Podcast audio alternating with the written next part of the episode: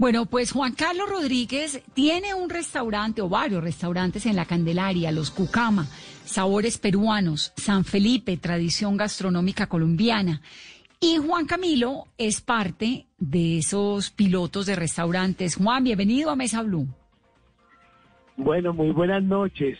Eh, primero te corrijo, Juan Camilo Rodríguez, Sí, dije Juan Carlos, pero entre Juan Carlos y Juan Camilo tampoco es tan grave. Ya después dije Juan Camilo. no, no, no, no, para nada. Eh, ¿Cómo le fue? Primero por, la, por, contar con, conmigo, con nosotros. Nos ha ido muy bien. Eh, bueno, te cuento que estamos muy contentos con todo este plan de cielo abierto que se está desarrollando. Es una gran iniciativa del gobierno. Eh, pues nosotros los empresarios nos sentimos acompañados, ¿sí? Y nos sentimos respaldados con este plan, sobre todo también por el, acompañamiento de nuestros clientes, de nuestros amigos, familiares. La gente lo ha tomado de la mejor manera. Creo que es, una gran propuesta. Eh, que debemos eh, respaldar, ¿sí? Y continuar sobre todo eh, cuidándonos mucho, ¿sí? ¿Y cómo les fue hoy? ¿A qué horas abrieron? ¿Cuántos eh, comensales llegaron? ¿Y había confianza por parte de todos los bogotanos, pues después de cinco meses sin poder uno sentarse en un restaurante? Sí, bueno, pues creo que ya hacía falta. Eh, estos espacios son muy importantes para la vida de todos. Estos momentos de compartir en familia, con amigos, son experiencias que hacen parte de nuestras vidas y sin duda eh, ya creo que todos los extrañábamos eh, arrancamos muy temprano, sí, está, bueno, hoy, hoy iniciamos desde las seis de la mañana, ya estábamos eh, trabajando, arreglando las mesas, los espacios, desinfectando, eh, cumpliendo con todos los protocolos de bioseguridad para garantizarles a todos los comensales que pueden ir a comer tranquilos eh, y disfrutar de esos espacios abiertos, ¿sí? Entonces, desde muy temprano arrancamos, y bueno, la gente llegó temprano a desayunar, eh, luego eh, como a un brunch y, finalmente almorzar y seguimos ahora con la cena. Entonces la verdad que nos sentimos muy, muy contentos de, de cómo la gente ha tomado estos pilotos. ¿Y hoy cómo les fue, Juan Camilo? ¿Cuántas personas llegaron a sus restaurantes de la Candelaria?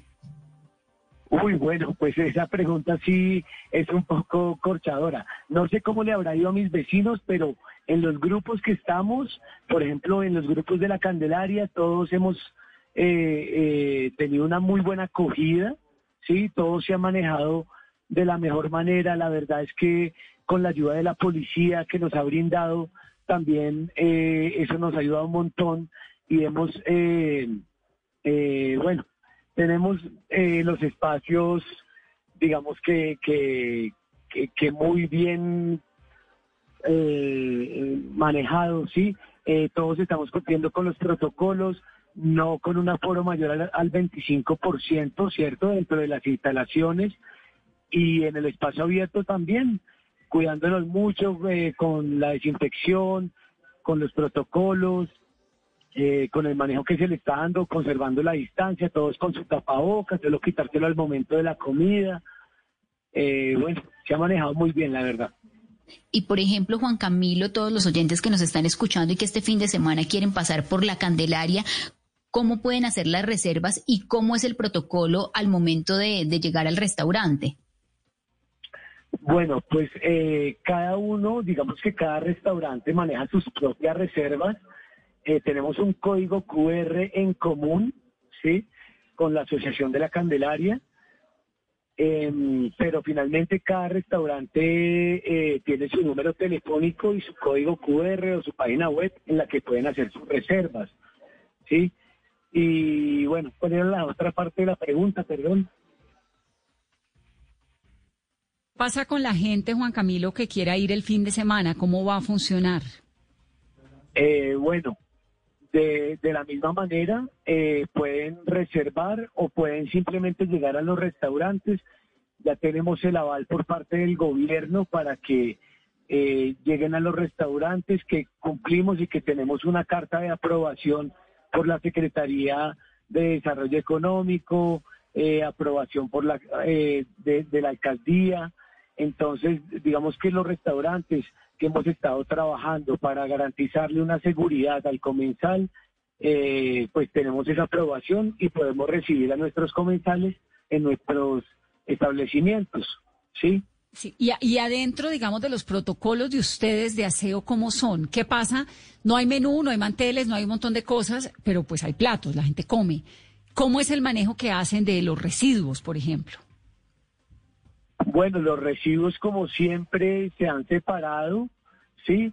Eh, no hay manteles porque tratamos de evitar precisamente como eh, esos posibles contagios, entonces no hay manteles, eh, se desinfectan las mesas, en la entrada a todas las personas se les toma el control de temperatura, llevamos una lista con los comensales que ingresan, tenemos zona de desinfección de manos, de zapatos también, eh, las mesas están separadas eh, con dos metros. La idea es no superar el 25%, que es lo que nos aprobaron, el 25% de aforo del restaurante.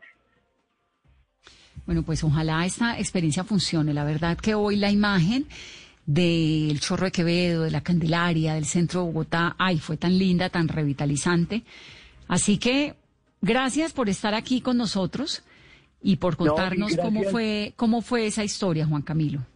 No, mil gracias a ustedes por hacer parte de esta reactivación, por apoyarnos.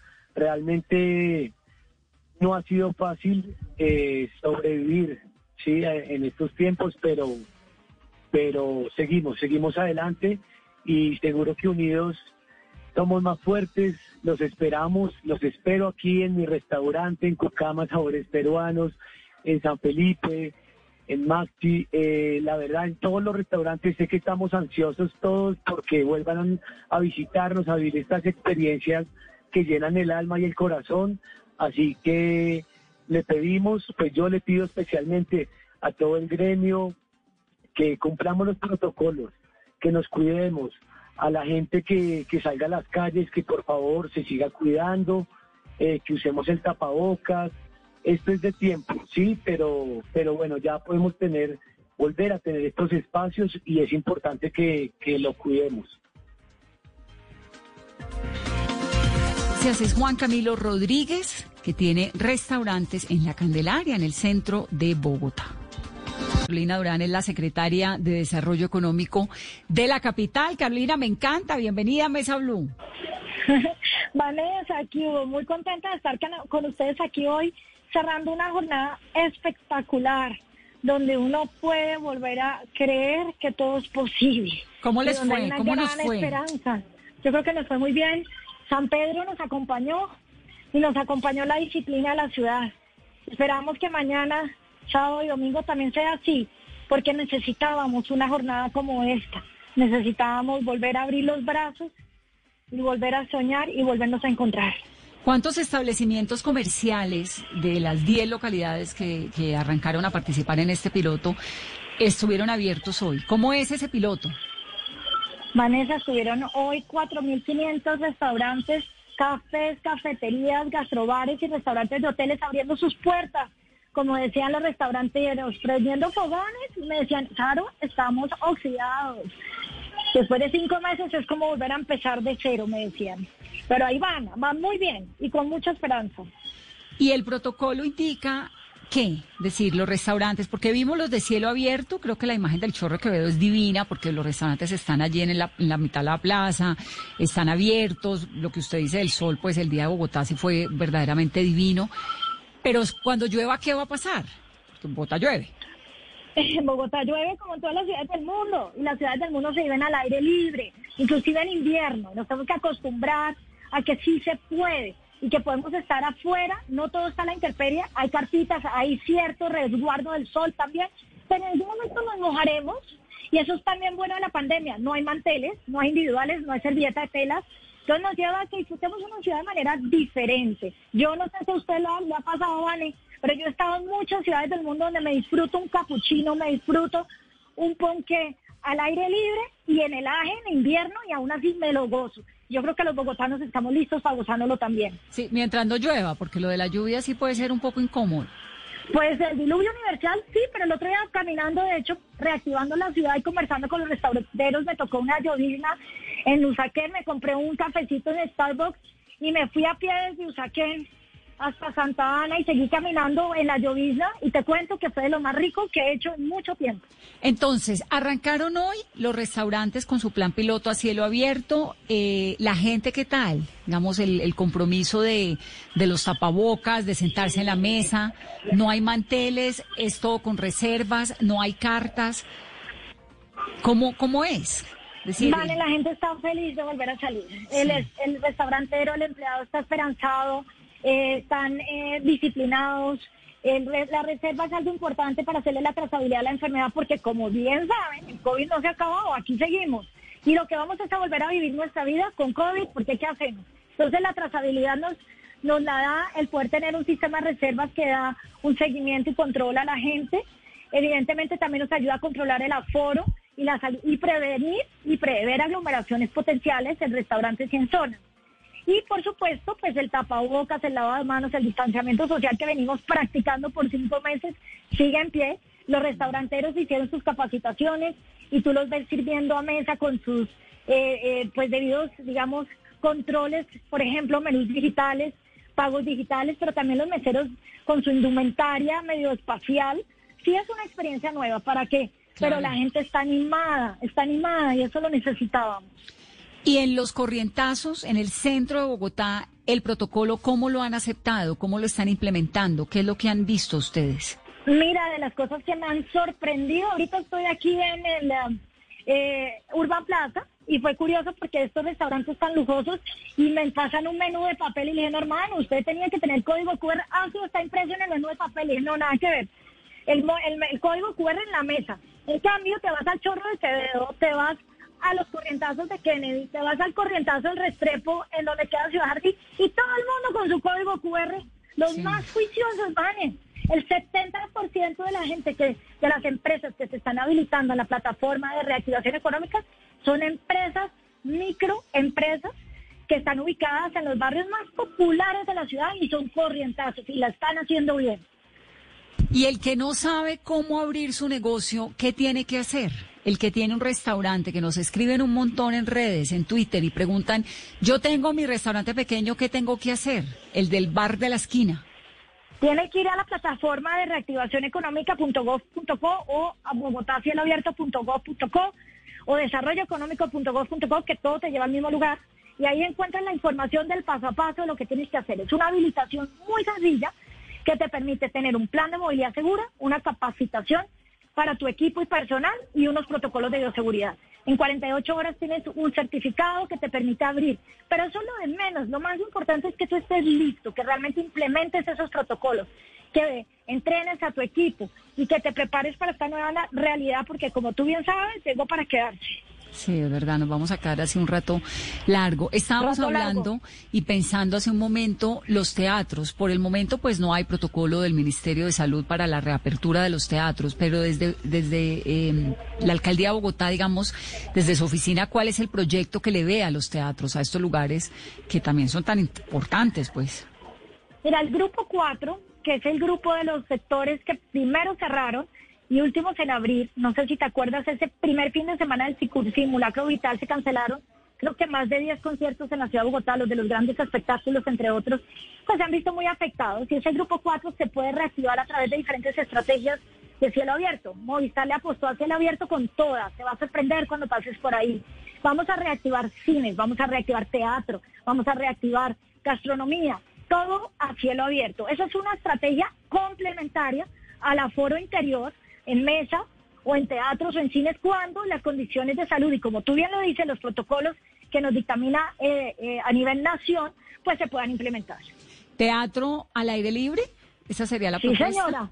Hoy bailamos tango, no yo no, pero y darte enseñar unos bailarines de tango al aire libre, una parejita, sin aforo, sin aglomeración, bellísimos. Vamos a tener teatro al aire libre, vamos a tener cine al aire libre, todo se va a empezar a mover más a través de algo que llamamos acupuntura urbana. Ponemos presión en puntos neurálgicos de la ciudad para que se reactive todo el organismo. Así vamos a empezar a volver a vivir a nuestra Bogotá. Y cuando eventualmente, la, digamos, el, el pronóstico de ustedes es que el, ¿va a haber pico otra vez hacia noviembre y eventualmente tenemos que volver a cerrar o vamos a poder seguir así y eventualmente en diciembre podremos ir a teatro a cielo cerrado? La de eso todavía no. nos dice que la reactivación arranca cuando ha pasado el primer pico y se hace por fases y los modelos de negocio cambian, muchos modelos de negocio cambian. Ya pasamos el primer pico, Vane. Esperamos poder abrir para no tener que volver a cerrar. Sí vendrán probablemente otros picos, pero dicen, dicen los epidemiólogos que ya la capacidad instalada del sector salud nos da para poder aguantar siempre y cuando se mantenga el debido cuidado y disciplina ciudadana. Así que yo espero que podamos recuperar en estos cuatro meses lo perdido en los cinco meses anteriores. Ojalá y que podamos seguir así con esa imagen de hoy que la verdad, eh, pues le da uno un poquito de bienestar ver la gente en la calle, un poco de miedo también pero, pero yo creo que se puede, si nos cuidamos, si mantenemos el distanciamiento, si nos lavamos las manos, el tapabocas, muy juiciosos, por favor, porque no todo el mundo se pone el tapabocas bien puesto. Yo creo que ahí vamos a, avanzar. Hay una imagen muy linda de la Torre Colpatria, que tiene un cielo morado a esta hora. ¿Qué es lo que dice? Es un cielo con nubes dice Bogotá cielo abierto. Y es una imagen esperanzadora porque Colpatra se une a esta reactivación económica de Bogotá a través de la estrategia de cielo abierto para todos los sectores económicos que, como te digo, estaban en mora de poder abrir sus puertas y prender fogones. Muy bien, Carolina. Pues un abrazo muy grande y ojalá que esto siga funcionando y que funcione muy, muy bien. Un abrazo. Gracias, mucha alegría. que así sea y ojalá pueda salir este fin de semana y disfrutar esta Bogotá que yo sé que tú quieres mucho también. Muchísimo. Un abrazo muy grande. Gracias. Un abrazo, Vani. Gracias. No. Alejandra Borrero, bienvenida aquí a Mesa Blue como siempre. Tan bella, gracias, Vanessa. No, yo estoy como usted. ¿Qué pasó? Ay Dios, pues que es que realmente nosotros cerramos en marzo, aguantamos un par de meses con esta incertidumbre, sin saber cada 15 días qué iba a pasar. Y, después empezamos a darnos cuenta que esto no iba a ser tan fácil eh, y tuvimos que empezar a, cerrar, a liquidar, a, que todos se fueran a su casa, porque ¿qué vamos a hacer si la casa no se puede abrir? Llevamos seis meses con el teatro cerrado, seis meses donde los afiches ya se envejecieron, se empolvaron las sillas y es una casa gigantesca que que requiere de, de, muchas cosas, ¿no? Eh, solamente los servicios, eh, mejor dicho, es una casa y creo, creo que esta es la punta del iceberg de, de muchos otros sitios que están pasando por esta situación o que ya cerraron sin que nadie se diera cuenta, eh, porque realmente la situación de los artistas en Colombia es muy precaria.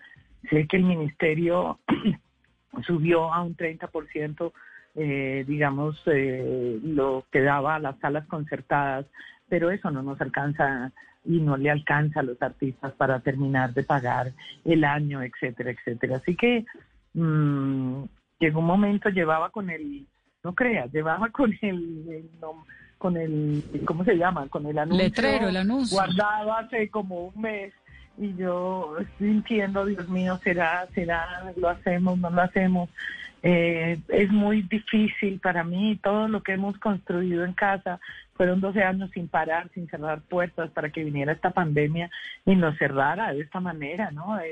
En, febrero que estábamos... Eh, realmente que fue como el último mes en el que pudimos trabajar, la casa bullía de público, la gente estaba realmente respondiendo muy bien a, a, todo lo que habíamos hecho. Y después de 12 años de trabajar día y noche por esta casa, pues es muy triste ver cómo eh, la pandemia y también la no respuesta, digamos, eh, gubernamental de, de realmente ayudar, de no solamente ayudar, de, de es que no es de ayudas, es, es, es que el arte y la cultura son un patrimonio en el país y que eso tiene que conservarse y lo que está pasando es que se está se está volviendo muy precario el arte, o sea, vamos a si algo era importante era que estábamos haciendo el teatro que ni nuestros papás ni nuestros abuelos podían hacer.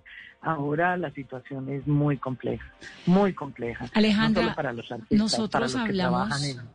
Nosotros hablamos aquí cuando estabas haciendo como un lanzamiento de una sala virtual y un festival virtual. ¿Qué pasó con eso? ¿No funcionó? ¿Qué pasó? pues obviamente no es suficiente, ¿no? ¿Qué? No, seguimos trabajando en la virtualidad y vamos a hacer un, eh, esperamos hacer el primer espectáculo virtual de gran formato en Colombia. queremos hacer un espectáculo gigantesco. Llevamos preparando, digamos, el grupo con el que estamos trabajando hace más de cuatro meses. Así que nosotros seguimos trabajando. Estoy haciendo teatro virtual con tu boleta y Casa y tu boleta se unieron para hacer un, un digamos, un proyecto que está surtiendo un efecto maravilloso en el público. Realmente eh, han entrado más de 500 personas en cada función y 500 personas se multiplican en casa porque están las familias y están las parejas y, ha sido muy interesante y seguimos trabajando en nuestro laboratorio de creación, en nuestra escuela que lleva, tenemos 110 chicos con los que estamos trabajando el gran espectáculo y, tenemos grupos de niños y este, este mes empiezo eh, mi taller virtual de actuación. Digamos que estamos moviéndonos, ¿no? Pero la casa como tal, el espacio como tal, pues eh, realmente yo no lo puedo dejar ahí quieto un año, ¿no? Es, es, es una locura. Eh, necesita la gotera, la impermeabilización, la, bueno, esto es, cada día le sale alguna cosa que hay que con la que hay que estar pendiente. Y, y, y bueno, siendo la casa lo que es, porque es un patrimonio del país, realmente es una de las casas más bellas de Colombia, una casa hecha en el 58, basada en una de las villas de Le Corbusier en París, en Italia. Eh, tiene todos los encantos del modernismo y del diseño eh, de ese momento. Es tan moderna esa casa que todavía uno entra y la ve y, dice, wow, esta casa increíble, tan llena de colores. Imagínense lo que tuvo que haber sido en los 50, en los 60, eh, la gente ¿Esa casa, ¿Esa casa de quién era? viendo esa casa. Claro, ¿esa casa de quién era? Esa casa era de la familia Cefair.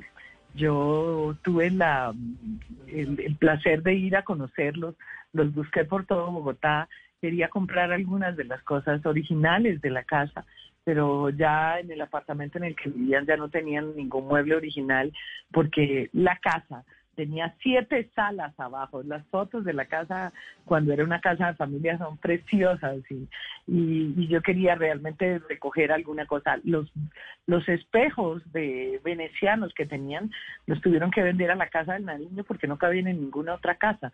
Ponle el tamaño y la belleza y la fastuosidad que tiene esa casa. Realmente cada cosa ha sido traída de Europa, tiene bronces, cobres, tiene, es una casa realmente excepcional, digamos que las universidades la estudian, van los chicos a mirarla porque no lo pueden creer, realmente las columnas, el cristanac, es, eh, es una cosa, digamos, de otro mundo. Yo siempre eh, me sentí muy orgullosa de estar en esa casa porque siempre quisimos que todo, que todo fuera arte y la casa es una obra de arte. Alejandra, ¿cuántos metros tiene? Para el público. 1.600 metros construidos. Imagínate, 1.600 metros. Más una terraza, tiene un jardín, ¿no? Tiene un jardín muy hermoso atrás, que es patrimonio, que no se puede tocar el diseño del jardín. Eh, igual la parte de adelante. Eh, generalmente una casa de patrimonio, lo que es patrimonio es generalmente la fachada, la casa el foyer central es, patrimonio también, no se puede tocar. Ese, esa ameba que hay en la mitad, que es absolutamente divina, eh, y que ha sido pues el espacio del cabaret y de, y de las fiestas de Casaé, que siempre fueron realmente deliciosas. Yo cada recuerdo, cada momento. He estado hablando con Sandro Romero que me decía, vamos a escribir algo y vamos a hagamos un documental sobre el, así, así siga o no, de lo que ha sido y la cantidad de cosas maravillosas que han pasado en Casares y bueno, han pasado artistas, se han creado directores, se han creado escritores, eh, hicimos más de 15 mil micros, hemos hecho más de 25 mil funciones, eh, hemos, eh, yo he tenido el privilegio de convertirme en directora, de hacer este trabajo por las mujeres que ha sido tan importante para mí y que seguiremos haciéndolo, por supuesto, el no tener, digamos, la sede como tal, no va a querer decir que no vamos a seguir trabajando, es muy posible que nos reestructuremos de otras maneras, pero sí, sí es muy triste eh, en este momento pensar que, que, no podemos seguir con la casa, ¿no? Eh, así que nada, he estado recibiendo llamadas de mucha gente, eh, me ha impresionado mucho el amor y, digamos la solidaridad que he sentido de todo el mundo pero entre y por supuesto yo sé ya siento que la casa la casa no es nuestra la casa es del público la siempre quisimos no que, que la gente sintiera que esa era su casa por eso nunca cerramos porque porque queríamos que la gente siempre que fuera supiera que allí iba a tener un espacio donde tomarse algo donde ver una obra de teatro. Bueno vamos a ver cómo nos reinventamos de alguna manera pero sí es posible que esto sea como el primer remesón de, de lo que está pasando con el arte y la cultura en Colombia y es realmente importante. Eh, y gracias a todos ustedes por haberse interesado porque porque poco poco movimiento ha habido alrededor del arte y la cultura y las eh, digamos los presupuestos que más se cortaron fueron los de cultura y, necesitamos sin este patrimonio sin la cultura de un país un país no es nada. No no a mí me parece una tristeza. ahora cuánto vale esa casa esa casa vale 5.800 millones de pesos. Imagínense, eso es un millón y pico de dólares. ¿Y quién la compra? ¿Para hacer qué? No la pueden demoler, ¿no? No, no se puede demoler. Porque es patrimonio. Bueno, menos mal. Sí, señor. No pueden dejar la fachada y construir un edificio de 57 pisos atrás, ¿o sí? No, gracias a Dios no. Eh, y esas cosas que parecieran invaluables, ¿no? Porque realmente, eh, por supuesto, ese espacio para un edificio de 50 pisos, pues le da al que lo hace muchísimo dinero, lo enriquece, pero no, de eso no se trata. Se trata de la riqueza cultural del país, se trata de esos espacios que no pueden perderse, porque son la historia y la cultura de una ciudad como Colombia, como Bogotá. Eh, Le Corbusier estuvo en Bogotá, hizo un diseño de un diseño en la ciudad que no fue tomado en cuenta, pero digamos que este momento y esta casa está basada en una en una casa de Le Corbusier y el modernismo es una de esas cosas eh, realmente hermosas que hay que que por supuesto todas las arquitecturas, pero esta es una muestra preciosa de modernismo que hay que conservar. Yo pienso que, bueno, ha llamado, ha llamado gente muy extraña y ha llamado también eh, gente muy preocupada. Eh, y vamos a ver qué sucede hasta, bueno, no debo decir que la ministra eh, llamó a decirme eh, que, cómo podemos, qué podríamos hacer. Pues nos vamos a sentar a hablar eh, porque ojalá este espacio tan bello no, no se cierre al público, ¿no? Esta es una ah, casa que vale la pena que mucha gente conozca. Ay, no, la verdad que sí, porque además es un espacio, es que es mágico, Alejandra, es tan lindo, tan especial, tan rico, tan fuerte, tan lleno de arte, de talento, de historia. No, es, es eh, además yo le digo lo del edificio de 50 pisos, pues entre tomando el pelo y en verdad, porque es que uno no sabe, ¿no? Claro. Uno no, sabe. No se puede tumbar. Eh, en algún momento la compró alguien para tumbarla y hizo la barbaridad de empezar tumbando la rampa de la entrada. Y se vino el barrio entero y no lo dejaron.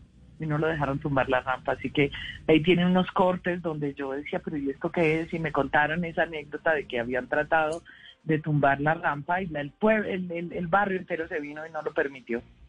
Ahora, ¿qué ha dicho la alcaldía de Bogotá? Bueno, realmente no me he podido sentar con Claudia en este momento. Eh, espero que eh, terminando esta semana podamos hablar y ver qué podemos, cómo podríamos manejar el tema. Yo realmente estuve en el ministerio diciéndoles, eh, tengan la casa, ya la casa tiene un goodwill, la casa es un patrimonio cultural de la ciudad. Esto no se podría perder, no debería perderse, pero pues sé que no es tan sencillo, ¿no? así que Esperemos que en este momento tan loco de la vida, porque para todos es un momento diferente, pues eh, podamos tomar eh, ideas creativas y generar algo que nos pueda permitir seguir eh, en esa sede.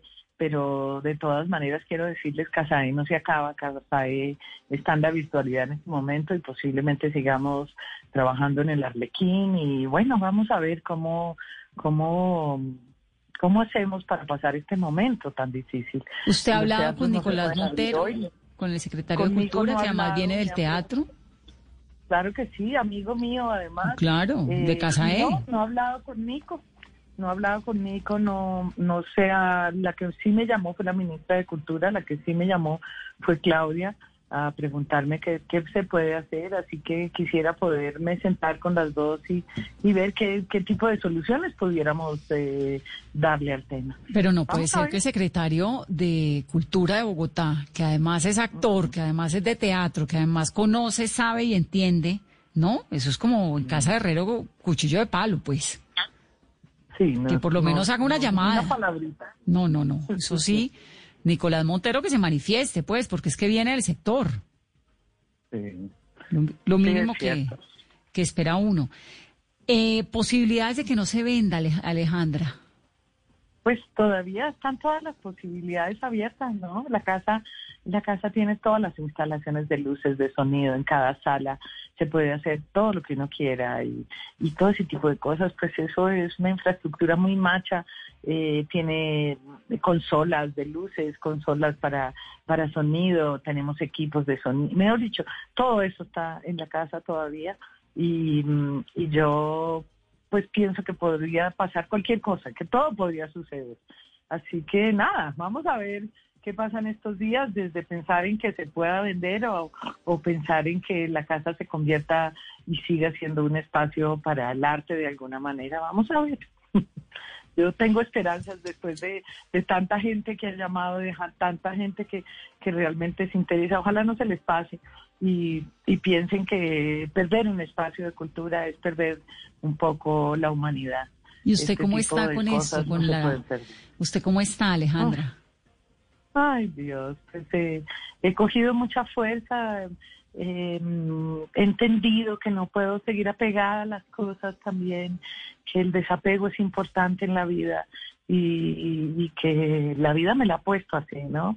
Estábamos luchando profundamente por sacar la casa, estábamos viendo cosas muy especiales y de pronto viene esto, así que la vida misma me está diciendo muchas cosas y, y bueno, es, es, es un momento de... Re, de repensarnos, de, pero ha sido muy duro, sobre todo cuando me escriben, todo el mundo escribe, se me parte el corazón y a mí cada vez que me dicen eso se me parte el corazón. Y, y, y, me he dado cuenta que ya la casa no es nuestra, que la casa realmente es de Bogotá, de la gente. Mm. Mm, me han llamado a decirme que van a hacer una huelga enfrente, que se van a parar ahí los actores y, y bueno, qué, qué bonito que la gente sienta que realmente eh, puede proteger un espacio como ese. Ojalá, ojalá y podamos seguir trabajando de alguna manera en, en ese espacio, ¿no? Si no, pues seguiremos de otras maneras. Ahora, ¿el problema es de mantenimiento o de deuda? ¿Usted tiene deuda todavía con esa casa o ya no? Pues tenemos, realmente hay un montón de deudas todavía que estamos saldando con los artistas, con proveedores. Eh, esto nosotros eh, veníamos saldando deudas que ya se tenían y yo creo que todos los teatros están en lo mismo, que todos los teatros siempre pasan sus deudas año por año y ya pagamos lo que más podemos. Así que es un momento muy complejo porque si no entra dinero pues no hay cómo pagarlas. Entonces estoy eh, poco a poco saldando lo que lo que estamos debiendo, pero pero sí sí hay una deuda grande y, y pues la casa la casa no resiste más. No, qué cosa. Pues Aleja, la abrazamos desde esta mesa, que es su mesa además cuando siempre en las buenas y en las amargas. Y vamos a esperar a ver qué pasa en esas conversaciones con Carmen Vázquez, la ministra de Cultura, que entiende perfectamente estas situaciones, con la alcaldesa Claudia López, que además sería muy paradójico que en una alcaldía en la que el secretario de Cultura viene del teatro, se cierre Casae, todo eso me parece que sería tan triste. Esperemos un poquito y nos vamos contando. Bueno. Tan linda, yo le voy contando, yo le voy contando porque también me he llenado como de esperanzas y bueno, por supuesto, la que menos quiere cerrarla soy yo, pero pues, pues ya, no podía más solita. No, no, no, ahí estamos, empujando todos, a ver cómo va la cosa. Un abrazo muy grande, Aleja. Gracias, Vanessa, y un abrazo a la mesa y a todos los oyentes. Gracias. Marcela Valencia y Fabio Rubiano son los fundadores de la compañía teatral Petra. Bienvenida a Mesa Blue. Hola, Vanessa, muchas gracias por la invitación. Bueno, estos meses que el telón abajo y el silencio, ¿no? Sí, ha sido, son muy duros estos meses. ¿Y cómo han sobrevivido?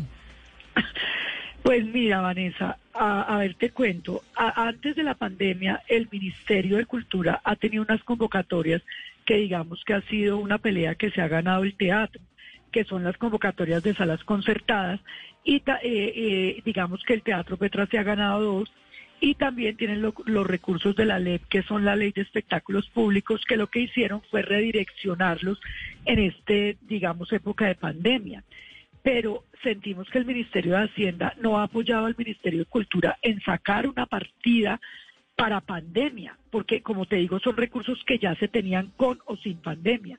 Y eso es lo que uno pregunta y se preocupa porque son convocatorias, pero algunas salas no se las ganaron. Entonces, ¿cómo, ¿Qué están haciendo? Nosotros hemos tenido la suerte de participar, de ganarnos esas convocatorias, de trabajar virtualmente muy duro, demasiado duro, más de 12 horas y ganarnos casi el 10% de lo que nos ganábamos si tuviéramos la sala abierta. Hacemos podcast, hacemos la masterclass, dictamos clases, eh, asesoramos grupos en Urabá y en otros municipios. Eh, mejor dicho, ahorita ya empezamos con nuestras obras online pero finalmente monetizar a partir de lo digital para el teatro ha sido muy difícil. Entonces ahorita estamos preocupados porque no sabemos cuándo el Ministerio de Salud dará el aval para que realmente los teatros abramos. Sí, no, pues es que por definición además el teatro es un espacio en el que hay un montón de gente, ¿no? Por definición, luego convertirlo en algo virtual, pues muy valientes y muy creativos, pero muy difícil. Muy difícil porque el teatro finalmente siempre ha ser presencial. El día que se vuelva virtual, pues para eso tenemos la televisión y para eso tenemos el cine. Exacto, Entonces dejaría de ser teatro. Ahora no, ni siquiera en el teatro es que trabaje mucha gente. Nosotros podríamos abrir, por ejemplo, con mi monólogo, que soy yo y estaría el jefe técnico, y ya tenemos nosotros, ya tenemos un plan piloto con mamparas, con baño, con, eh, mejor dicho, con luz ultravioleta, con todo. Lo que necesitamos es que mi cultura, perdón, mi cultura no, el Ministerio de Salud realmente lo apruebe, porque los protocolos y los protocolos que han hecho los han hecho desconociendo completamente el sector. Sí, no ha habido hasta ahora eh, pues ningún mensaje contundente para el sector cultura. En algún momento hablamos aquí con la ministra y nos dijo hace un par de meses que ella pensaba que hacia septiembre, octubre, de golpe podrían comenzar a funcionar los teatros y para diciembre. Pero lo cierto pues es que los teatros están, el sector cultura en general está por allá en la última lista porque además implica aglomeraciones, pero dice uno, bueno, pero hay restaurantes ya funcionando a partir de hoy, hay restaurantes en Colombia. Ahora, Marcela, ustedes, ¿cuál es el plan que tienen? Porque tienen que presentar un proyecto, una propuesta de, bioseguridad. ¿Cómo sería? ¿Cómo se lo imaginan el teatro? Hoy precisamente nos estuvo visitando eh, Nicolás Montero, que es el secretario de Cultura.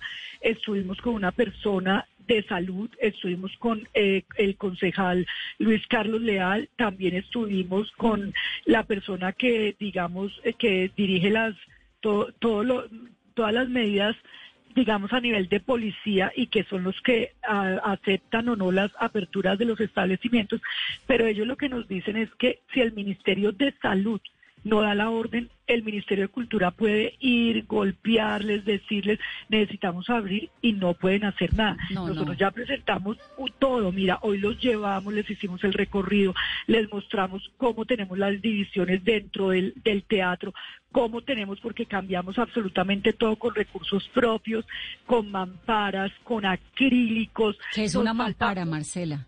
Eh, una mampara es como una especie, digamos, de tabla que pusimos para separar eh, con acrílico como como si fuera sí como si fuera una puerta digamos o unas ventanas con acrílico para poder separar las mesas digamos cuando llegue el público antes de la función también, eh, eh, digamos, en teatro casi siempre a veces van dos personas, o va papá, mamá, hijo, o va alguien solo. Entonces, diseñar las mesas para que tengan eh, primero el distanciamiento que deben tener, lo que piden, que obviamente esté con el tapabocas, y que si están sentados no tenga, no se mezclen unos con otros y tenemos una citación por horas para evitar las aglomeraciones. Obviamente sabemos que nuestro teatro cabe en 120 personas, sabemos que podemos entrar, ya hicimos dividiendo con todo 56 personas, porque lo que propone el Ministerio de Salud en estos momentos, mira, no hay un solo espectáculo en el mundo que lo pueda hacer. Por ejemplo, para una sala como la nuestra,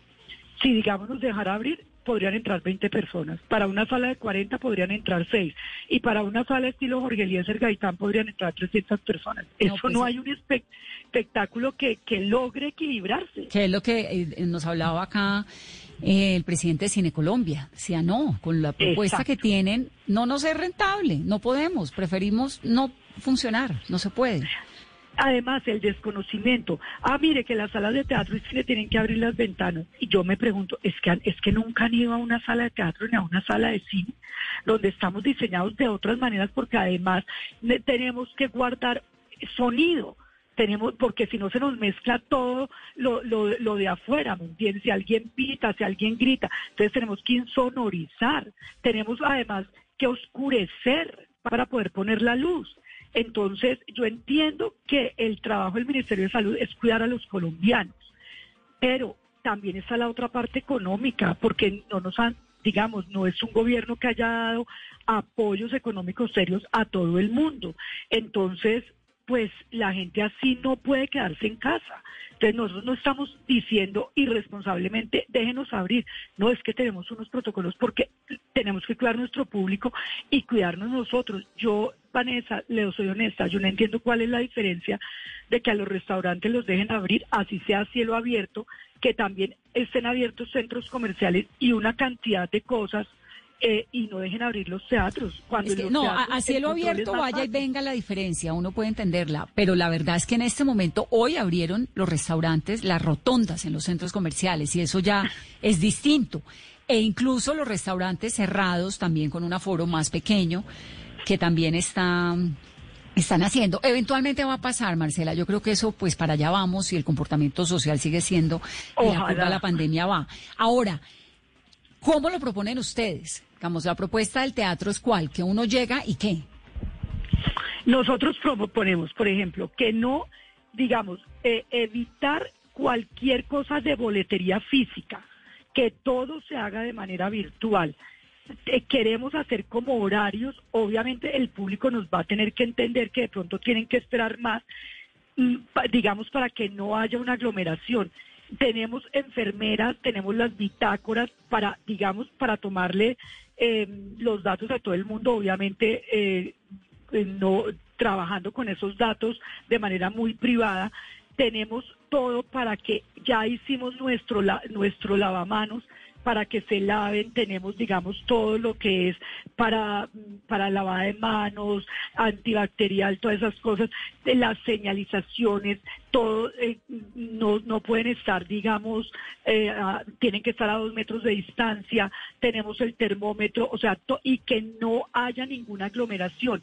Es muy difícil, de pronto si me entienden, pero digamos, ya el teatro, si uno entra, todas las mesas están distribuidas completamente diferentes para que no se mezclen unos con otros y así será la subida del público y así será la bajada. Lo que pasa es que, claro, explicarlo, digamos, a una voz sin poder mostrar un video es más difícil pero eh, hoy hablamos de nada, absolutamente nada digital, solo con reservas, van a, van a llegar a tal hora, eh, necesitamos que lleguen a esta hora este grupo para que puedan entrar y hacerlo subir a la sala, que no haya una sola aglomeración. Y los aquí no, eh, seguramente abriremos con un monólogo porque no podemos tener obras con 10 actores. Ya también tenemos un diseño porque tampoco podemos actuar con tapabocas, pero tenemos una especie de como de careta que va, que tapa, que se apoya en la cumbamba y que va de la nariz hacia abajo para evitar fluidos, a, pesar de que tenemos una distancia casi que de 8 metros, pero para que la gente se sienta más confiada, para evitar fluidos del actor, obviamente nos tienen que ver la cara, porque es muy difícil actuar si no nos ven la cara y no nos escuchan, y obviamente el público tendrá prohibido quitarse el tapabocas. Y tenemos separación de madera con acrílicos eh, también entre el público. tienen todo una infraestructura ya organizada. Claro. Esto, ustedes hicieron un préstamo de Bancoldex, ¿verdad? Para financiar todo esto. ¿Cómo fue la parte financiera? no, el préstamo de Bancoldex es que Fabio y yo, en nuestros sueños, así como hemos cumplido 35 años, pusimos todo nuestro patrimonio en meternos en una deuda para comprar la casa que tenemos ahora.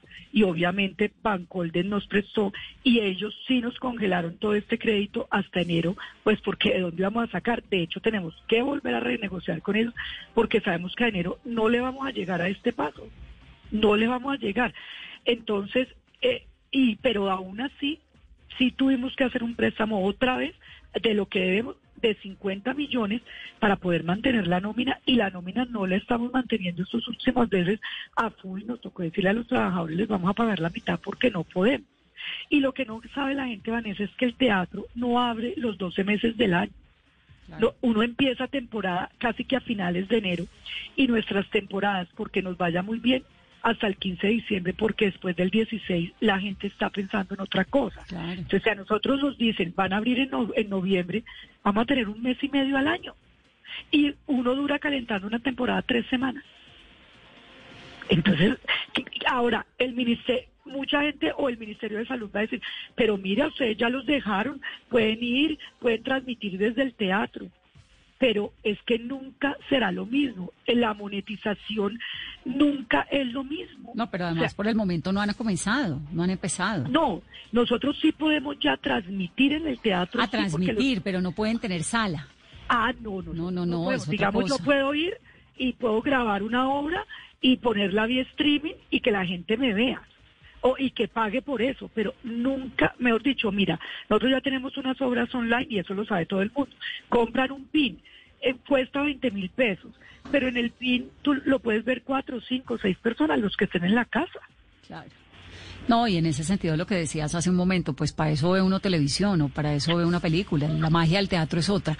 Ahora, Marcela, la nómina del Teatro Petra, ¿Cómo han hecho con los empleados, con las personas que sí o sí trabajaban o trabajan con ustedes en esta pandemia? Pues digamos que el primer y el segundo mes pudimos pagar completo. Ya a partir del tercer mes, pues nuestro contador los llamó y les dijo, nosotros pues no podemos, pero, los hemos mantenido porque la idea no es decirle a alguien, ¿sabe qué?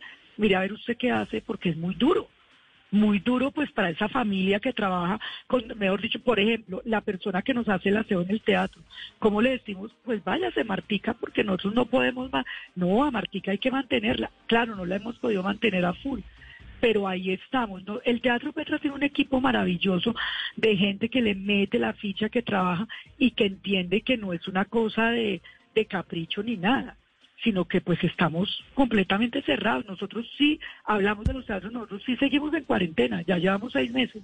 Sí. Sí, pues una situación muy compleja, pero bueno, estamos muy difícil, pero estamos aquí apoyándolos, esperando que podamos dar esa noticia del regreso eh, del teatro, de la cultura, de los escenarios, que la verdad es que hacen tanta falta. Una ciudad que no tiene estas posibilidades, pues es una ciudad que está andando a media marcha. Así que ojalá entre en las prioridades y así como hay plata para ayudar ¿no? a otros que andan por otros cielos, pues también lo haya para los terrenales. Marcela, gracias.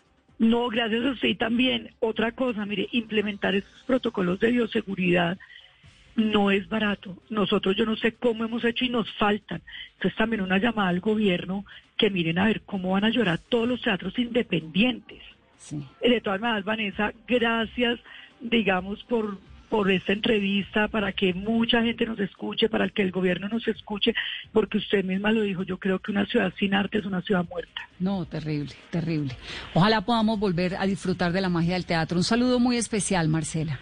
Bueno, un saludo y un abrazo. Mil gracias. Marcela Valencia del Teatro Petra.